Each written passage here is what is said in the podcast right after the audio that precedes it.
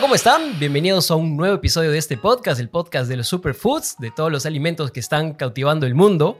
El día de hoy, como sabrán o como podrán ver aquí, estamos en una base cafetera. Estoy con, con mi hermano Fano, amigo desde la universidad, y creo que el café nos ha vuelto pues mucho más cercanos con el tiempo. Y dijimos hace mucho tiempo, oye, debemos grabar, creo, algo relacionado al café, no desde el punto de vista de expertos, porque claro, no somos los más conocedores, pero nos apasiona tanto, tanto este tema que creo que hay muchas experiencias que compartir, muchos aprendizajes, muchas ideas también.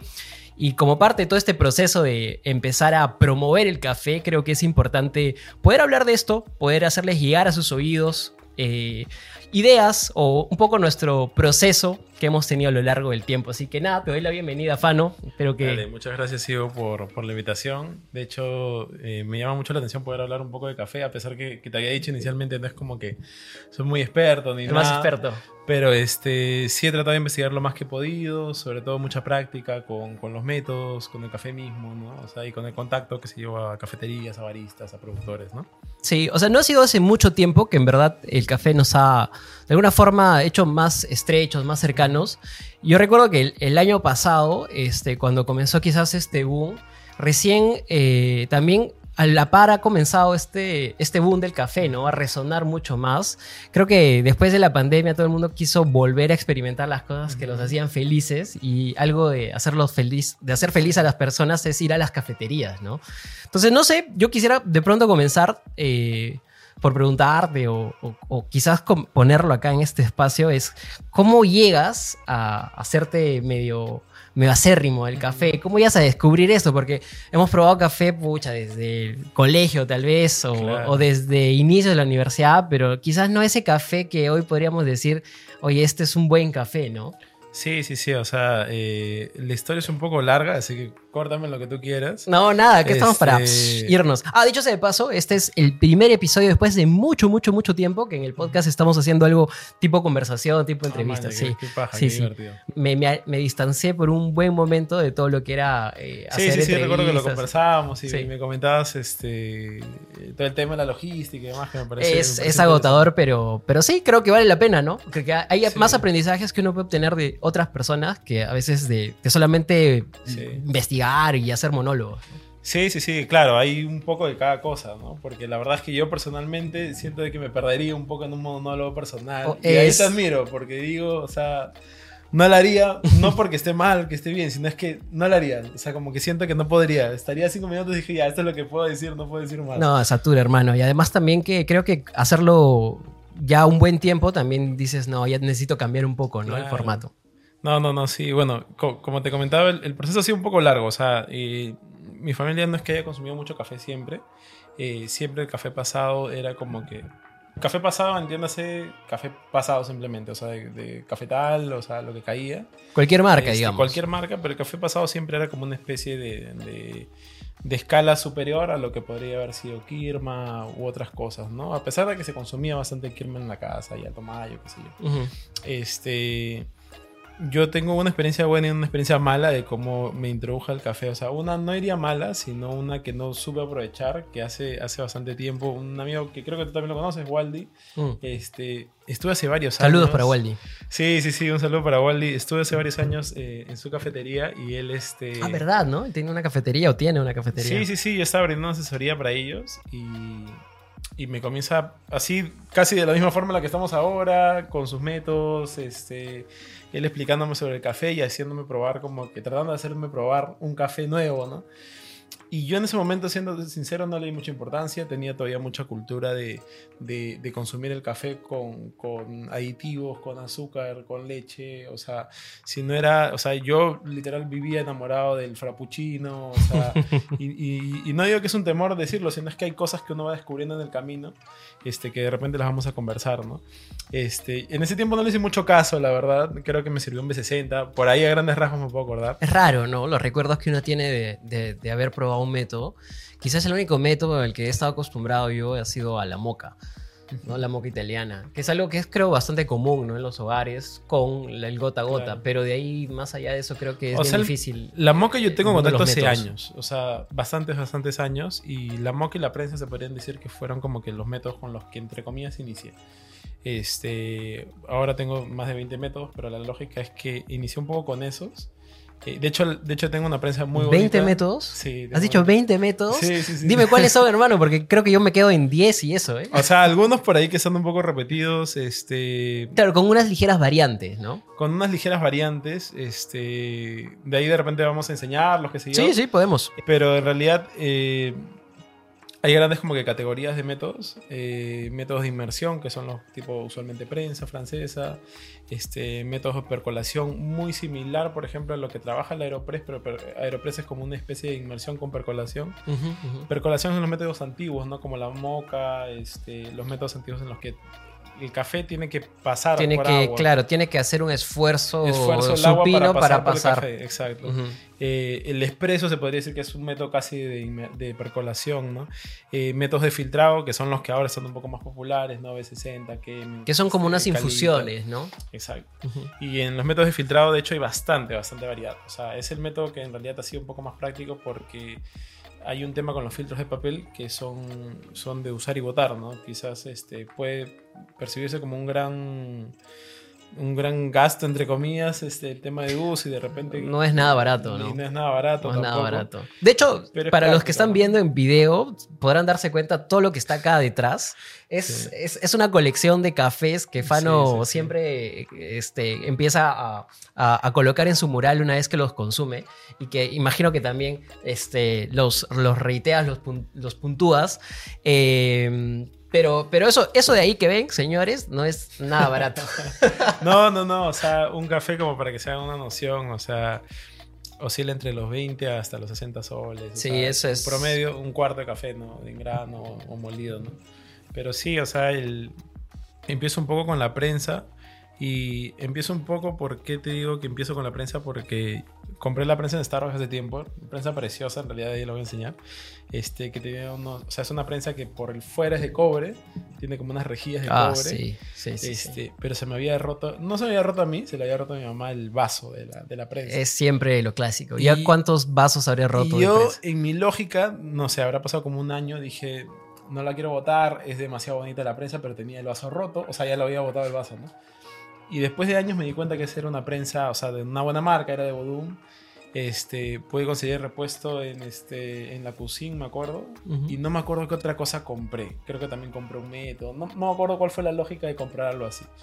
Y ahí es donde comencé a, tener un poco más de, de- de introducción con el tema del café, ¿no? También a través de Maca que, que pudimos trabajar el tema del B60, por ejemplo. Y ella, y ella- tenía B60. Ah, mira. Y ella trabaja únicamente con B60, o sea, hace sus cafés con B60 únicamente. Y ya yo comencé a hacer un montón de otras cosas. ¿no? Claro, claro. Bueno, co- como para, para ir como dándoles perspectiva en esta, en esta conversación, lo que Fano nos está comentando es un poco los métodos que existen en el café.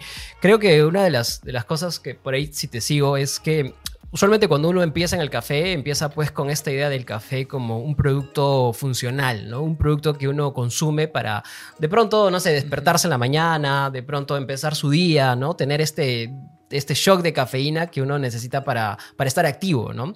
Entonces, en ese sentido, creo que al inicio todos nos hemos topado con cafés de marcas varias, comerciales, y encima también estos cafés leofilizados, que son estos cafés que los mezclas con agua y ya están listos para tomar. ¿no?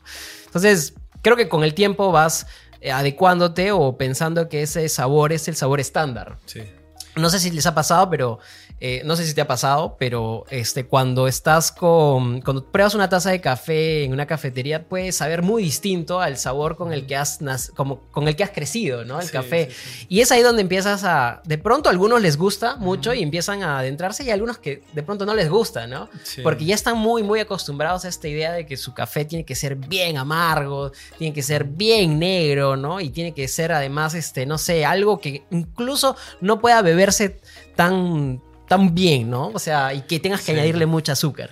O sea, ahí, sin ser de repente nutricionista, ni médico, ni nada por el estilo, este, yo lo que descubrí, te digo, o sea, hablo un poco desde mi perspectiva personal, o sea, quizás no, no siendo muy técnico al respecto, este, descubrí que un poco eso era más una especie de dependencia al azúcar, más que al sabor como tal del café. Mm. O sea, a, mí- a mí me costó, o sea, un montón cuando comencé a probar varios tipos de café, eh, a probarlos incluso sin O sea, incluso los cataba o sea, sin azúcar, y de ahí cuando los juntaba, los mezclaba con azúcar o con leche. Claro. Entonces me costó bastante tiempo hasta que ya tuve que tener otro régimen alimenticio, qué sé yo. Eso, eso también que poder- has mencionado es interesante porque eh, creo que también muchos consumen el café como un modificador de leche, ¿no? Entonces, debería también de acompañar la, la leche o alguna otra bebida con el café, este es como, como que lo, digamos, el uso principal que se le da. Pero luego te das cuenta que pues es para mucho más. Entonces, justo lo que conversaba Fano, lo que lo come- comentabas sobre estos métodos, es cuando ya empiezas a descubrir que el café en sí mismo es un grano que tiene toda una complejidad y que además responde a ciertos parámetros de calidad, los puedes ir eh, degustando de múltiples formas, ¿no? Entonces, ahí hablabas de método de, eh, de percolación, ¿no? Sí, Digamos, o sea, hay, o- vari- o hay las varios tipos de métodos, ¿no? O sea, eh, de las grandes categorías se dirían que son inmersión, que es como la prensa francesa, por ejemplo. De acuerdo. Que es básicamente, si podríamos mostrar la sí, prensa. sí, sí, claro. Es, es, es, es como un vaso especial que soporta el calor, donde colocamos el grano molido. Esta es la, la prensita con la que inicia todo.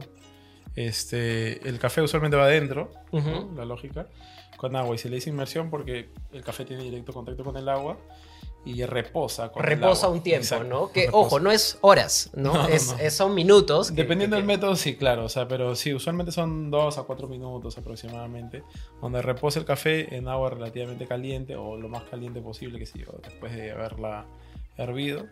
Y de ahí, usualmente, esto sirve como una especie de filtro de metal. Es un émbolo, Es ¿no? un émbolo, exacto. Este, lo cual, esto adquiere su nombre del, del, del émbolo de la percolación, pero en realidad no viene a ser No técnicamente viene un émbolo. claro, porque el émbolo también émbolo se le es llama al, al, al del Y tengo un método así.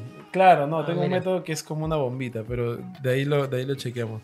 Entonces, eso como para, para que Es nos claro. quede claro, el café reposa acá eh, y luego como que pasa por, por la malla de metal para Claro. que se quede la parte, digamos... Claro, el café, o bueno, la El- borra en este caso, la- que llamamos que es el café que ya ha sido filtrado. O sea, el, el café al contacto con el agua se disuelve, pero no, disu- no se disuelve completamente. Ujú, ¿no? ujú. Entonces, lo que queda en realidad del café, que es lo que le llamamos borra, una vez que ya está filtrado, o bueno, pasado en este caso, este es lo que queda en la mallita, ¿no? Una vez que le pones, ¿no? La mallita en realidad usualmente es una referencia, ¿no? Dependiendo del método que se use para la prensa, Sí. se usa o no se usa. De pronto lo con- conocen este método o si no lo conocen es la oportunidad perfecta para que vayan y pues lo prueben. Este es el método de los más comunes, ¿no? Es bien Este, común, el de la sí. moca también es de los más comunes, ¿no? Sí. Y es un A método. mí me gusta que bastante, pero Sí. últimamente que mi, mi gusto se ha ido por los, por, los, por, los, por los otros métodos, hace mucho tiempo que dejé de, de pasar café en, en prensa francesa. Dicho sea de paso, soy muy torpe para el, para el trato. Muchos de estos métodos re- requieren de un tratamiento delicado y un lavado especial, Sí. de modo que son fáciles de que se rompan, ¿no? Bueno, la idea no es que eso suceda Claro. constantemente. O sea, desde que ya estoy un poco más metido, ya casi no se me ha roto nada. O sea, Es que aprendes- son a como veces- juguetes, ¿no? sí. Los aprendes a valorar por Sí. no solo lo que cuestan, sino por lo que te dan, ¿no? sí, sí, sí, no, o sea, no, no se me ha roto algo, al menos hace poco. Algunas, la mayoría de métodos, no hay muchos que sean de vidrio, como esa Chemex de repente que es de vidrio. Pero es un vidrio relativamente resistente, porque como resiste al calor. Claro, resiste no algunos impactos, pero Sí. no, no, no todos. No a mm, tirarlo al piso, ¿no? Pero sí, sí resiste algunas cosas. Buenazo. Entonces, ¿qué otros métodos tenemos, Pano? Ya, mira, tenemos. Inmersión es como este de la prensa francesa. Hay otros métodos relacionados a inmersión, pero un método en particular es el B60, que es el otro que es un método de filtrado.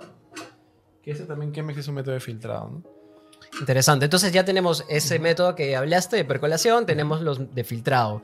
Y la B60, lo bonito es que tiene un, tiene un sentido, ¿no? ¿Por qué, es el- por qué es 60? Claro, 60 viene a ser el grado en el que el café cae, ¿no? O sea, en el que el agua cae el café, ¿no? Entonces, este, tiene la forma de, de un ángulo de 60 grados Y es un método en realidad específico para que, para que el filtrado sea correcto, sea, sea limpio sobre todo. Lo interesante es que tiene, como verán, no sé si pueden apreciar acá, bueno, ya haremos zoom en edición, este, tiene como unas líneas, ¿no? Sí, Eh, no es que el café se coloque de frente, se coloca un papel acá. claro, se coloca un filtro papel, especial. es, Sí. este, un filtro como este, ¿no? Se coloca... Va acá, el filtro se dobla y entra. Y, y lo que pasa es cuando el agua va eh, entrando, va generando una suerte de, de remolino, ¿no? Sí, o Dado sea, las líneas que tiene. Claro, o sea, el, el- el proceso de filtrar el café, eh, o sea, el proceso de vertir, mejor dicho, el agua, eh, necesita un, un- un efecto que le llamamos agitación. Ujú. Entonces, para que tenga ese nivel de agitación, es el momento que estás vertiendo, que no tenga tanta agitación para que el café pueda tener el filtrado correcto. ¿no? Claro, de acuerdo, de acuerdo. Sí, sí. Luego, luego tenemos la Chemex. Que también es un método de filtrado, o sea, funciona con papeles de, de diferente tipo. Hay un papel. Gigante. Sí, es, esta acá es la versión grande. Este, hay un método que es, eh, eh, o sea, hay un filtro que es así como una B, también así como ese, o filtros de papel que se doblan en cuatro, en realidad, para que tenga la forma de un cuadradito. Buenísimo. ¿Sabes que el otro día este, eh, mi enamorada colgó una, una historia donde pesaba, estaba a la balanza, ¿no? Y, y le colocaba el agua al- al- a la prensa francesa y un familiar suyo le comentó, pesando el café, no te pases, estás loco. ¿Por qué pesamos el café? O sea, la gente ya mira esa, ese, esa- esa- ese ritual o esa, esa actividad como si fuese algo obsesivo, Claro. incluso medio tonto, ¿no? Medio nerd. Pero, Sí. ¿por qué hacemos eso? Sí, eso es un poco, es una práctica un poco geek, ¿no? O sea, es Sí, una práctica recontra. un poco. eh, Pero necesaria, ¿no? eh, de- depende, depende en realidad mucho de, de lo que vayas a hacer. O sea, por ejemplo, ¿no? yo, yo lo traslado mucho a, a- a la cocina porque básicamente es cocina al fin y al cabo. Entonces yo, por ejemplo, este, qué sé yo, hago pizza todos los viernes, ¿ok? Entonces yo sé más o menos la cantidad de... Hombre de de- rituales. claro, o sea, la cantidad de gramos que tiene que tener para repetir Claro. siempre la misma receta y yo sé que con esa receta me va a salir bien. En el café no estamos hablando de medio kilo de harina, estamos hablando de 20 gramos, de 15, de 18. Porciones mucho más pequeñas. Porciones mucho más pequeñas. Entonces, eh, ¿qué pasa con las cucharas? Que todos son de diferentes tamaños y además cuchara al ras, cuchara este, Mm, de lo que estás cogiendo. O sea, no te vas a equivocar por un gramo, te vas a equivocar por 3, 4. Y el café, en teoría, si no lo pesas, siempre te va a salir diferente. Porque no tienes una receta que seguir. E incluso los geeks usamos, qué sé yo, temperatura para el agua. Y eso es por, por la idea de que el, el- el preparar café responde a distintas variables, ¿no? Sí. O sea, una de esas variables es justamente la cantidad de café que determina un cierto sabor, ¿no? Y un cierto cuerpo. Y también están otras variables como en la temperatura del agua, cosa que ya si los que les parece extraño o, raro sí, sí. ver pesar café, no, ima- no imagino cómo se sentirán de ver eh, que, que estés con un termómetro viendo si Sí. la temperatura llega a 90, 91 o a 92, ¿no? Sí, dice, sí, ¿qué sí. diferencia puede hacer unos grados? Y la verdad es que hace mucha diferencia. No, ¿no? hace una gran diferencia. eh, o sea, todas las variables siempre hacen alguna diferencia en particular. Este, la temperatura en particular eh, cumple un efecto del balanceo del café. Entonces, conforme más caliente, entre comillas, esté el agua, más este, inestable puede ser la producción de café que tengas, Mm. ¿no? Pero también hay un rango como que exquisito, se podría decir, ¿no? O sea, entre 85 y 92 grados es como que un rango en el que tú dirías es un café relativamente que te va a salir balanceado. Por más que tu técnica sea mala, por más que lo verdas como quieras, ¿no? Claro. Este, pero ya, o sea, muy alto la temperatura del agua o muy baja, ya comienzas a tener otros atributos del café. Claro, no te vaya a pasar lo que me pasó a mí en el campeonato de Aeropress. Yo no sé si hice un café o hice un cold brew. un cold brew fast. sí, no, o sea, la- o sea, el, el café, el café se altera muy rápido con los sabores. Y, y de hecho hay un efecto bien curioso para entender un poco el tema de la temperatura, que es cuando ustedes usualmente van a una cafetería, qué sé yo, y prueban, por ejemplo, un filtrado. Si esperan que pase 5 minutos, Ujú. el filtrado pasó a estar relativamente dulce, porque los, los, este, sé yo, los métodos de filtrado usualmente te lo sirven con café dulce, a estar súper ácido, ¿no? Ujú. Y, y quizás no diría intomable, pero adquiere otros sabores, ¿no? Claro. Entonces, este, eso es usualmente lo que hace la- los cambios de temperatura del café, que el café sea muy, muy ácido, ¿no? Claro. muy, muy amargo. ¿no? Por eso que pensando en lo que acabas de decir, cuando por ejemplo hacemos una cata de café, hay que probarlo en distintas temperaturas, ¿no? Hay un factor, o sea, hay en, en el tema de la cata en específico del café, hay un, o sea, no parece, pero hay un montón de escalas, ¿no? Me imagino que al igual que en la cata de otro tipo de productos, ¿no? Este, la cata súper profesional va a tener diferentes etapas, va a tener diferentes procesos y no solo van a probar de repente el café en un nivel de tostado, de repente en otro, van a, van a hacer prácticamente un laboratorio, todo un estudio completo solo para un café en específico. Claro.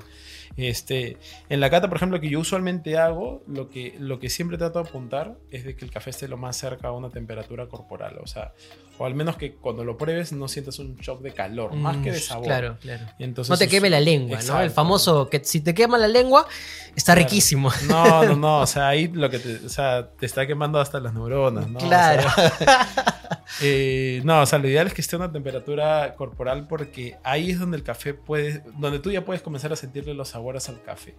O sea, está menos, obviamente lo puedes sentir, pero ya comienza a adquirir sabores de acidez. y Claro, exactamente, exactamente. Sí, sí, Bueno, ¿cómo convivir en un mundo donde te gusta tanto el café y todavía vivimos en un medio donde no muchos lo entienden, ¿no? Es como, supongo que sucede parecido con otros aspectos, como el Claro. vino, como el pisco, o con, con otros, digamos, otras bebidas. Pero el café es uno de los, digamos, los más populares, ¿no? O sea, es Claro. la segunda bebida más tomada después del agua. Sí. ¿Cómo convivimos en un mundo así cuando tenemos todas estas cosas en la cabeza y el resto de pronto no lo entiende? O sea, eh, hay, hay algo, yo, yo en particular me sentí muy influido este, por, en realidad lo sigo un montón, lo aprecio un montón a James Hoffman, te lo he comentado también. Ah, antes. Hoffman, sí. Tiene su canal de YouTube. Tiene su canal de YouTube, este, es un pata que ha aportado un montón a la comunidad de, de, de especial- de café de especialidad. Este, y tiene algo que, que me parece práctico, que es una de las cosas que yo aprendí ni bien este, comencé a aprender un poco más de café, es que el café, el mejor café en realidad es el café que, que te gusta a ti. ¿no? O Que te gusta a si, ti. si a tal persona le gusta que el café esté súper quemado, en realidad es su problema, es el problema de cada uno, ¿no? Eh, lo que uno aprende un poco en el camino es a no juzgar como que cuáles son como que los gustos de otras personas, ¿no? Este, o personas que, qué sé yo, no puedan percibir tantas cosas dentro de un café y que te digan, oye, esto simplemente como que, o que me digan simplemente es más ligero, o más intenso, o más suave, es como que usualmente son los atributos que perciben, entre comillas, cuando pueden haber otros más, ¿no? A mí me queda ahí justo a, es justo a esto, a esto que mencionas, este, me hace acordar también a una de las, de las frases de, de esta chica de Flat and White, que Claro. dice justo lo mismo, ¿no? Probablemente inspirado también en Hoffman, este, que el café es, la apreciación del café es subjetivo, pero algo que sí me gusta que añades, pero la calidad sí es objetiva. O sea, el, el tema de la calidad es un, es un mundo completo para el tema del café. O sea, el tema de la calidad puede pasar desde que... Puede pasar desde varios factores. Si estamos hablando de calidad dentro de gente que conoce de café, estamos hablando de una calidad completamente diferente, Diferente. a la calidad que, que- de gente que no sabe sobre café y que simplemente consume café. Pero en cristiano, para todos, siéndote sincero, debería ser la calidad respecto a las prácticas saludables para poder cosechar el café, el trato justo al, produ- al productor, o sea, eh, un- una especie de trazabilidad lo más completa posible. Y no solo trazabilidad, sino también este, yo incluiría en la trazabilidad toda la información más completa que puede tener el café. El café no solo es café, o sea, no es como que tostado medio, tostado oscuro y tostado claro. Tiene muchas otras variables como las variedades, por ejemplo, que se usan para, para el café. La altura, o sea, eh, usualmente las notas que estén asociadas al tema de- de- del café, ¿no? O sea, la región también influye un montón. Acá en Perú, personalmente influyen también un montón las regiones donde se cultivan café. Y entonces, todo eso yo también lo incluyo en el tema de trazabilidad. Y ahí yo, yo usualmente cuando alguien me pide alguna recomendación sobre qué café puede ser bueno o, o más o menos, digo, o sea, mientras más datos tenga, lo más probable es que sea un café relativamente, al menos decente, ¿no? O Claro, sea, sí, eso es cierto, es cierto. Creo que es uno de los parámetros de- del café de especialidad, ¿no? No solamente su puntaje en tazas, sino también todas esas características que lo hacen Claro. trazable, o toda esa información, mejor dicho, que lo hace trazable. Y, y, y tienes razón, porque de hecho hace poco estuvimos en, eh, en Bloom Tostadores con un cafecito que nos había llegado de Villarrica, que era para probar, para ver si podía ser un, un café interesante de, poder comercializar. Y, y- y una de las cosas que salió en la cata y en el análisis es que uno de estos cafés, de, esta, de una de las variedades, tenía un sabor que podía, que era un, era un sabor adquirido del exterior. No era un sabor desarrollado internamente. Entonces, ¿qué significa esto? Que probablemente el café verde estuvo expuesto a ciertos eh, estímulos, o no estímulos, sino factores, eh, eh, ya sea sustancias ¿no? que hay en el ambiente. Y probablemente, no sé, él contaba, eh, este Edgar de, de Bloom, contaba que a veces el café se almacena y no de las mejores formas. Puede ser que sea una muy buena cosecha, pero en el almacenaje ya cometí Claro. errores. Entonces, a veces la gente cocina, por ejemplo, cerca y Sí. los humos se van y, y Sí, se sí, impregnan con el con el café, ¿no? O de pronto, no sé, usé algún producto, no sé, un barniz y se impregna, ¿no? En- Entonces, eh, él notó ciertos aromas vegetales que podían eh, determinar que, que había sido expuesto a- a- a- al exterior, Claro. a- probablemente a la lluvia o algo, ¿no? ¿Qué sé yo? Ah, Entonces, eso es lo, lo más loco, ¿no? Esa Sí, sí, información que te dice, oye, ese café puede ser muy bueno, lo que tú quieras, pero ya como lo trataste y cómo lo trabajaste no fue lo mejor. No, no, no. O sea, de hecho, de hecho, el café es una de las primeras cosas también que comencé a conocer sobre el café, ¿no? O sea, el café absorbe un montón de los sabores de las cosas que tenga cerca, ¿no? O Ajá. sea, y sobre todo de los frutos que tenga cerca, qué sé yo. Por eso muchos, muchos de los que, de los cafés que tienen toques de repente a otros tipos de, que se llama fresa, mandarina y demás, no es porque les hayan puesto fresas, sino es porque estaban cosechados cerca de fresas. Yo, yo, yo he tratado de averiguar más sobre ese tema que comentas y dicen que no es tanto así. ¿Así? Sí, o sea, pero es verdad en el sentido de que sí absorbe mucho de lo que está en el entorno en cuanto al- a la salud del suelo y a los minerales. Ah. Pero esta idea que tenemos de que, por ejemplo, absorbe los sabores de plantas cercanas, no es tanto así. Por- pero es un mito porque muchas veces sí es más rentable sembrar café y sembrar otras cosas Claro. además. Entonces estas, eh, digamos, plantas que están complementariamente a las cosechas de café Claro. es para aprovechar más el terreno, ¿no? Ah. Sí, pero, pero eh, eh, en sí lo que dices de fondo sí es cierto porque el suelo que Claro, tiene que diferentes...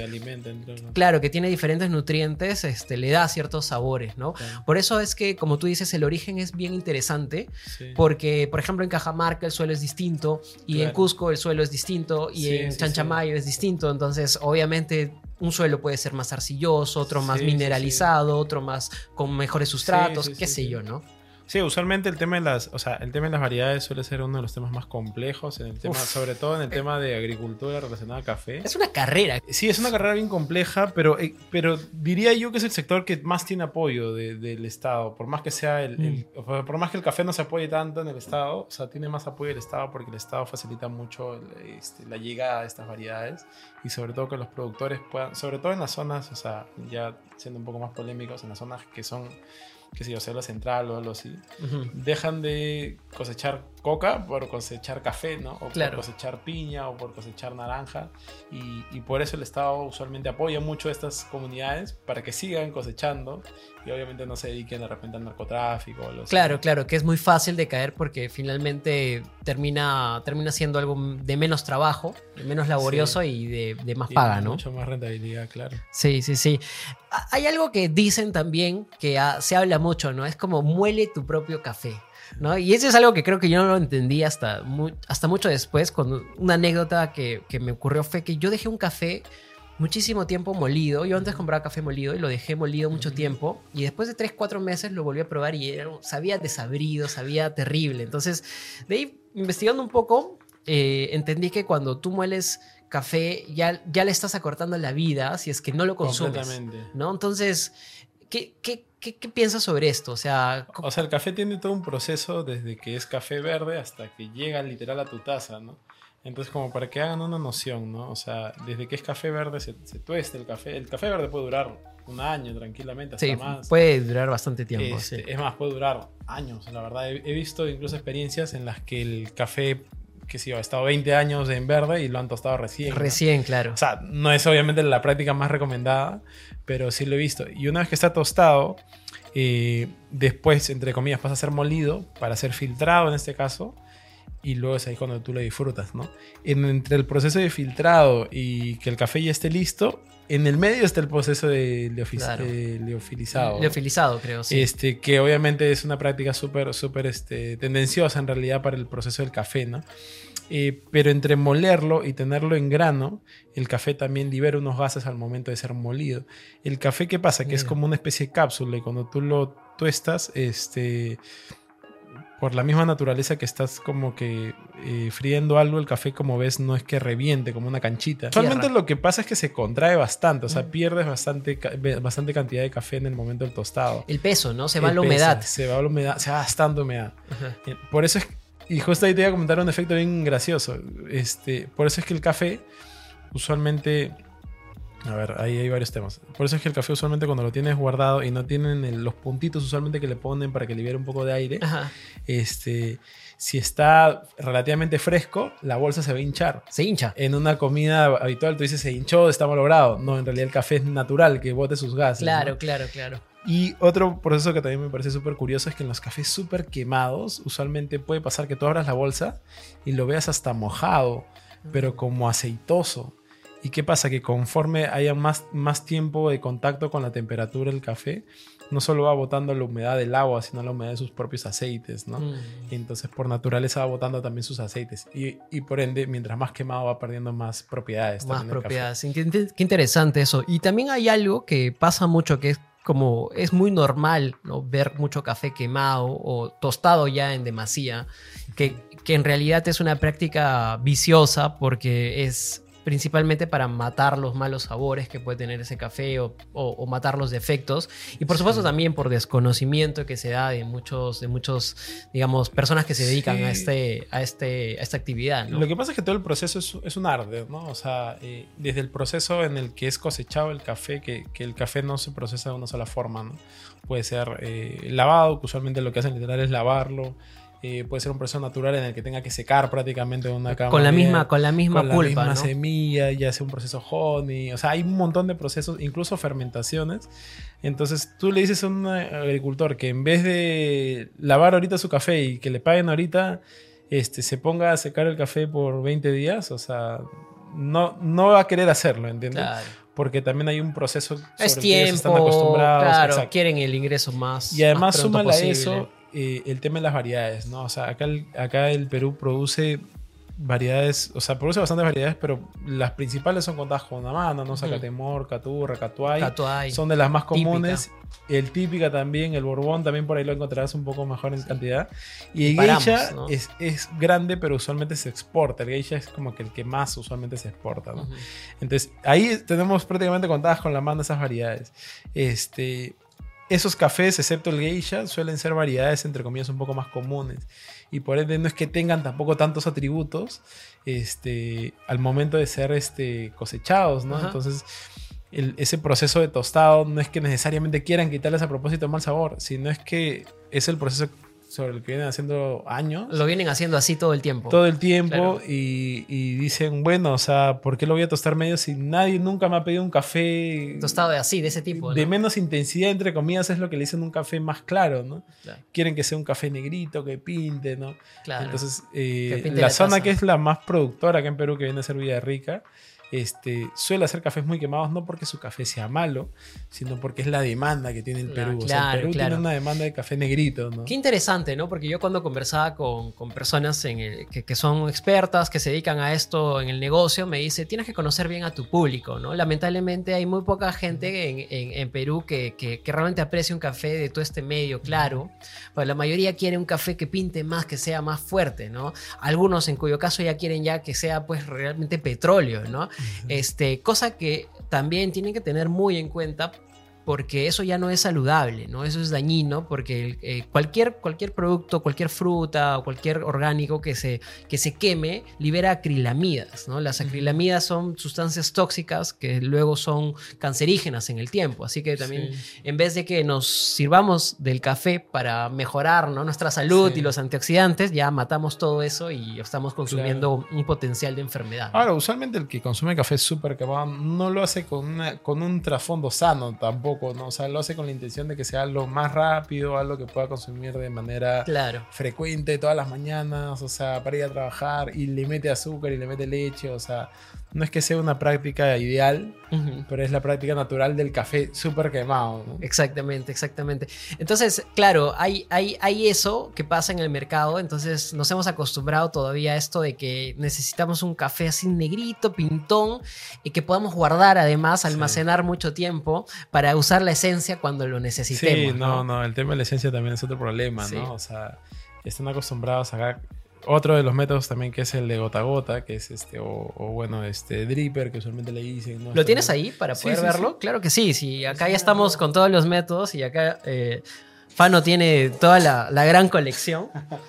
O sea, este es el clásico que ves en las casas, ¿no? Claro, ese es el, clásico Ajá. que ves en las casas y que ves en la sierra, que ves en la Sí, selva, sí. que ves en, en Y este es súper barato, está como 20 soles, una cosa así. Pero en particular, yo soy un poco más picky y recomiendo usualmente este. Recontra piqui.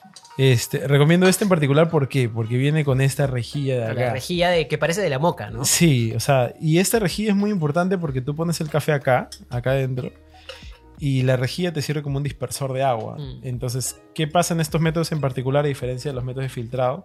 Necesitas tener distribución de agua. este, Lluvia. Una especie de efecto lluvia, ¿no?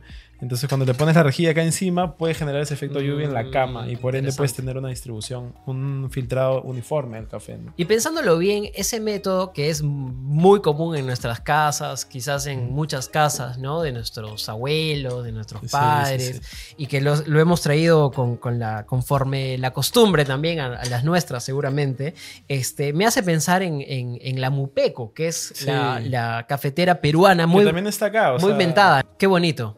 Como verán, la Mupeco es mm, realmente muy artesanal, se ve bastante, bastante elegante, ¿no? A la Sí. vista. Y claro, y la cuchara. y- es un, creo que es un método bastante visual, ¿no? Sí, sí, sí. O sea, es un método, es un método en el que simplemente usas una proporción de filtrado. Este, el café tiene que estar relativamente grueso para que no grueso, se pasen claro. por los huequitos porque no usa ningún método de papel ni nada por el estilo. Y la cuchara lo que hace es el efecto lluvia. Ahora, el efecto lluvia es un poco difícil de conseguir si es que no tienes Eh, mucha tienes que tener mucha técnica. pericia, sí. Este, Y la fuerza de agua suficiente para que ingrese y Claro. rocíe, porque a veces no Sí, ingresa sí, sí. bien y termina siendo un goteo, ¿no? Sí, no, termina siendo un goteo y, y en realidad puede salir de cualquier cosa. Pero no es que salga mal el café tampoco, también es algo también para desmitificar un poquito, ¿no? Pero la lógica de la Mupeco en realidad es de que es un, es un artículo más artesanal que otra cosa. Eh, cuando está relativamente bien hecha, sale un café bastante claro, bastante, bastante ácido. Y con, bastante y con bastantes aceites también, ¿no? Bastantes, bastantes aceites. O sea, Sí. lo, que, o- lo que producen la gota a gota es que como usualmente son métodos este, de aluminio, qué sé yo, conservan demasiado el calor y por ende el café tiende a tener notes un poquito más amargos. Acá sueles tener notes un poquito más, este, qué sé yo, un toque más ácido. Claro, un poquito más ácido. Pero sí, por ejemplo, yo sí defendería mucho el café peruano fuera porque si bien no somos el principal productor a nivel mundial, somos de los principales a nivel de café de calidad. o Claro, sea, la gente tiene que entender que este Pe- Perú no produce café en volumen. Claro, o sea, sea, no- Colombia, Brasil son unos desgraciados en, en temas de café. Muchísimo. Pero entiéndase que Brasil produce, por ejemplo, mayormente robusta, ¿no? Y robusta es el que se usa para el café y el, Liofilizado. el ¿no? Claro. Este, Colombia también tengo entendido que tiene una producción grande de robusta, incluso. Claro.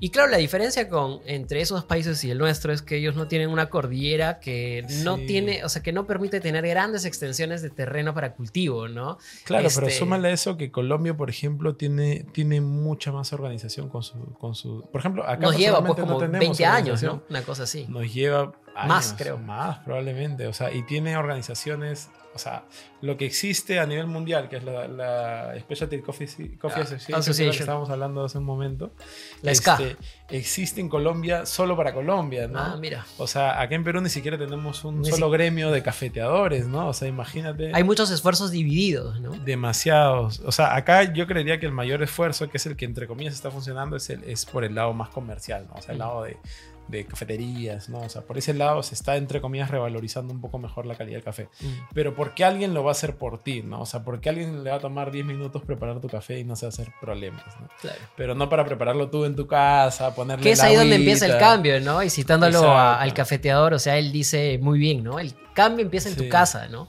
Sí, sí, Sí. sí, O sea, en realidad, una vez que pruebas un, un café relativamente bueno, este, es casi imposible regresar, ¿no? O sea, eh, o sea lo, lo- lo que te va a complicar regresar probablemente sea, o sea, hablando más crudo, probablemente sea plata, ¿no? Plata, porque, a ver, Es hablemos, caro. hablemos de lo que tienes acá. O sea, ¿cuánto Sí. gastas más o menos? A ver, pongámonos, yo te tengo a ti como referencia de alguien que es un fan, un, Sí. un, un coffee lover. ¿Y a cuánto gasta un coffee lover al mes O en sea, café de- de especialidad? Depende. Sin, de- sin contar los métodos que también cada uno va sumando y de hecho a la bolsa, ¿no? O sea, he, teni- he tenido la suerte que la, mayor, la mayoría de métodos me las han regalado, me las ha regalado mi, mi- mi enamorada que está acá detrás de está cámara. acá detrás de cámaras. Este, algunos métodos obviamente los he comprado, los filtros.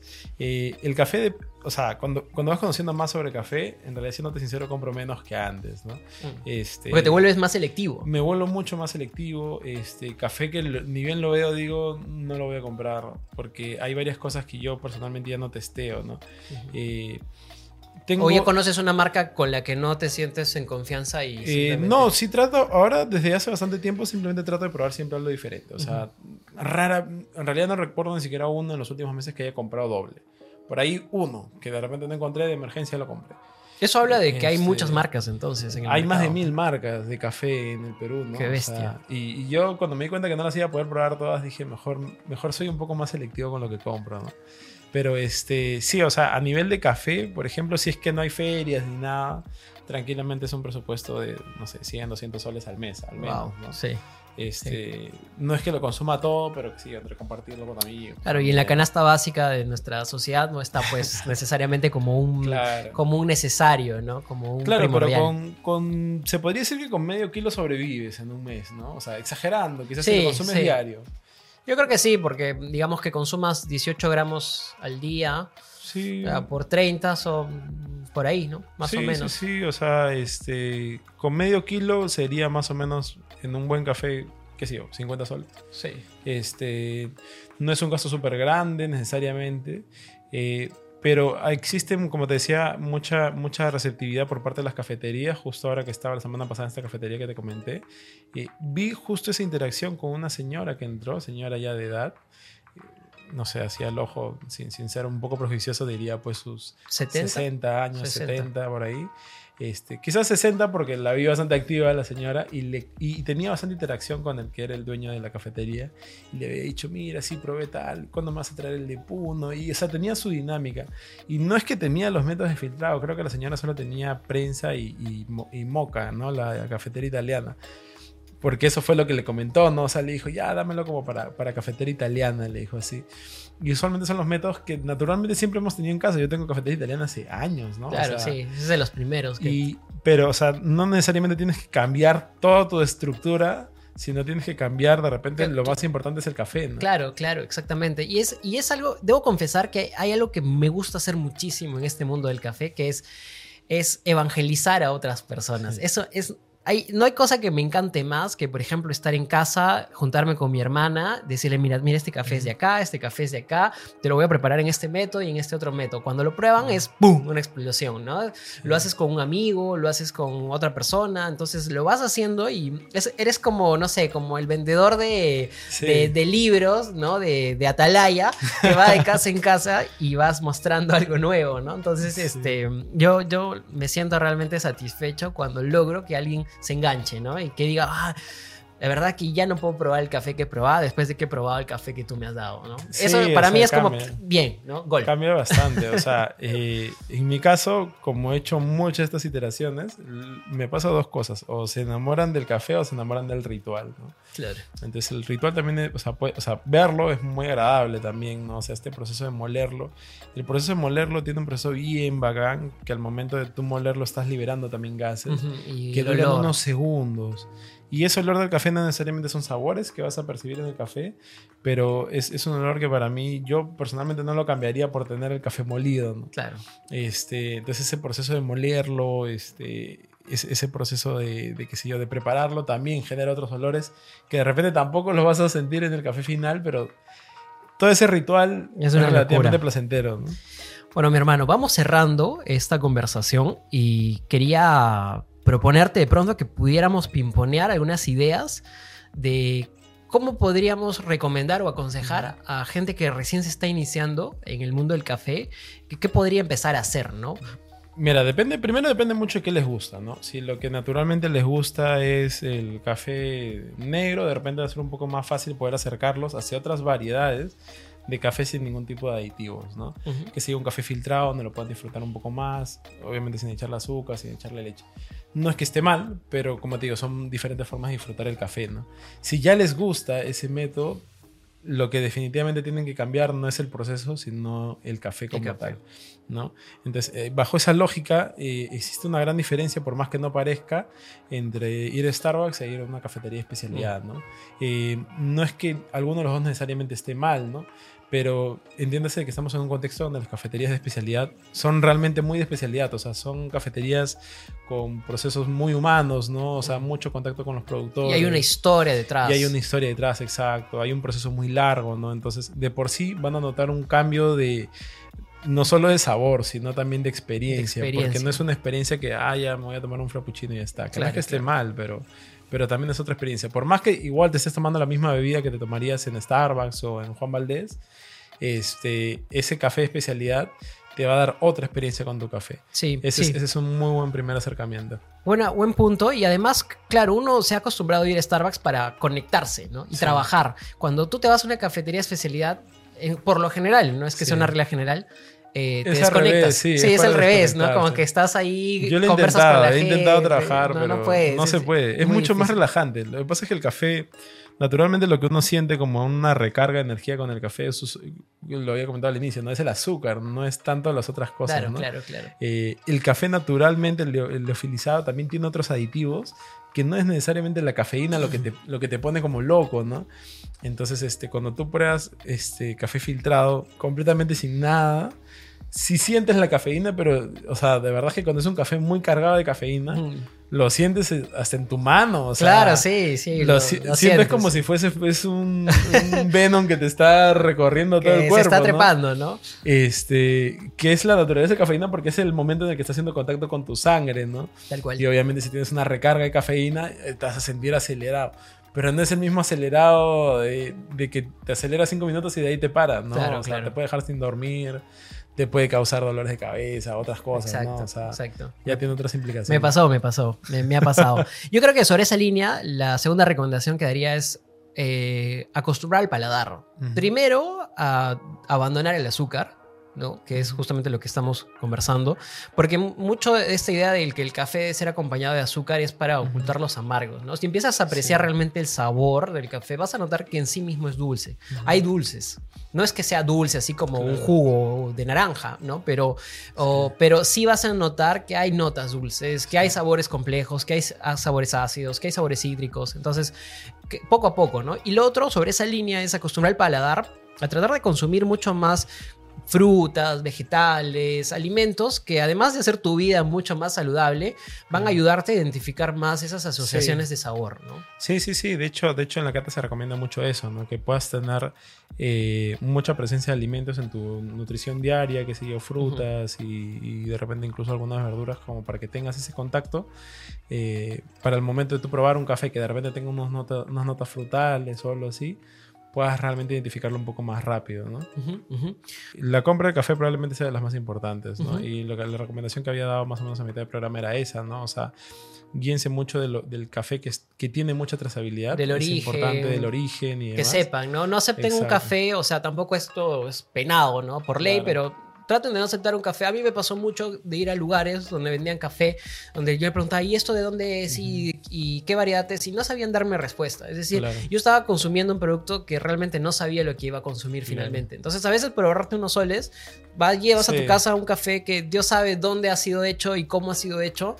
Cuando, pues, de lo contrario, podrías como que saber Sí. toda la historia que está detrás de eso. Y ahora, yo también tengo una recomendación un poco polémica, que es sobre el café molido. Este, que usualmente, o sea, no recomiendo comprar café molido, en, sobre todo en lugares comerciales. O sea, si lo vas a comprar en Plaza Vea, no lo compres molido.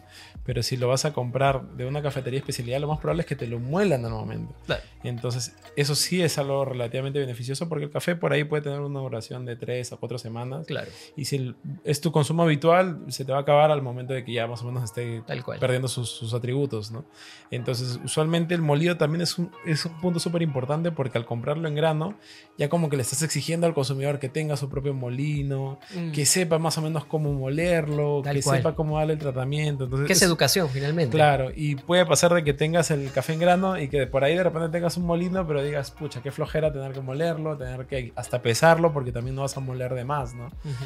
Entonces sí, o sea, yo diría que el molido también es, es un punto importante, pero usualmente las cafeterías de especialidad te dan esa facilidad de molerlo al tipo de este, De- cafetera que tú de- de usas. ¿no? método que tengas. Y eso ayuda un montón sobre todo. Y, y ahí sí tienes un proceso mucho más rápido de, este, de preparar el café en casa. ¿no? Claro. Entonces si ya tienes una prensa francesa y ya tienes el agua hervida, entre comillas, te vas a demorar de verdad que cinco minutos en hacer un Poquísimo café. tiempo, poquísimo tiempo. Excelente, excelente, me quedo con esa. Creo que la última que, que, mm, recomendaría es que si pueden, eh, vayan probando nuevos métodos, nuevas Sí. formas. Cada método es distinto, cada método extrae el café de diferentes maneras. Entonces, de pronto te has acostumbrado a tomar el café siempre en la moca y está bien. Pero si puedes también salte de ese, de ese, de ese espacio, cruza la línea y atrévete con otros. Ojo, no tienes que comprarte todos los métodos de una, ¿no? Puedes ir poco a poco intentándolo. Sí. Y creo que vas a descubrir un mundo que es bastante amplio e inacabable, ¿no? Creo que los cafés que tenemos nunca, nunca, va, nunca va a haber una vida para terminar de Sí. consumirlos. O sea, hay un método, por ejemplo, solo, solo para terminar, hay un método que lo venden en, en, en Plaza Vea haciendo como que un medio cherry, que es el, el, el melita, que lo tengo por acá. A ver, a ver. Y este método, por ejemplo, sí lo recomiendo. Es súper económico. O sea, está 10 soles, me parece, el filtro. Y los filtros también están por ahí. Están como dice. O sea, Excelente. para lo que vas a usar diario, para una tacita, está más que perfecto. Y, y los filtros son baratos. O sea, a comparación de lo que te costaría un filtro, por ejemplo, para B60 o algo así, Claro. está súper barato. Claro que sí, claro que sí. Y bueno, siempre saben que tienen la opción de ir al centro de Lima, hay, hay formas de Sí, conseguir sí, métodos sí. de manera barata, también hay formas de traerlos de otros lugares, ¿no? No siempre tienen que ir a las tiendas más caras a comprar sus métodos. Claro, en realidad depende depende, de mucho de lo, que, de lo que quieras hacer, de lo que quieras probar y jugar un poco con la lógica del café, ¿no? Excelente, entonces hemos hablado algo, una ínfima, milésima parte de lo que es todo este mundo tan interesante, tan hermoso. Seguramente ya estaremos luego compartiendo más, teniendo este tipo de conversaciones, parte 2, parte 3, parte 4. Pero nada, este, no se olviden de buscarnos en redes. eh, ¿Quieres dar alguna red social donde quieran Eh, no, no, no, encontrarte? o sea, eh, al- a- apenas algún proyecto, un- tus, sí. tus en vivo. sí, o sea, apenas he empezado un, pequeño proyecto nada más compartiendo un poco sobre las experiencias del café que se llama Fan of Coffee, que está en Instagram, es el único en realidad sobre el cual hablo únicamente de café. Excelente, excelente. Poco a poco vamos creciendo con ese proyecto. Nada, un abrazo.